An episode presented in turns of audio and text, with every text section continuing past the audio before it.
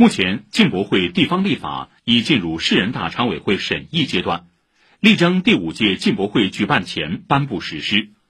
市政府副秘书长、进博会城市服务保障领导小组办公室主任顾红辉昨天介绍，在商务部等国家相关部委的指导和支持下，本市相关部门深入调研、加强沟通、广泛征求意见，反复修改完善、扎实推进立法的各项工作。市卫健委副主任赵丹丹昨天表示，第五届进博会疫情防控工作全面落实外防输入、内防反弹总策略和动态清零总方针，坚持常态化精准防控和局部应急处置相结合。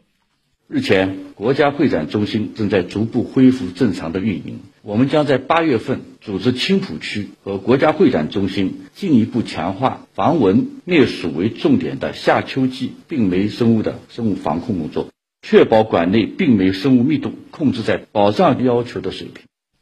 以上由记者杨一凡报道。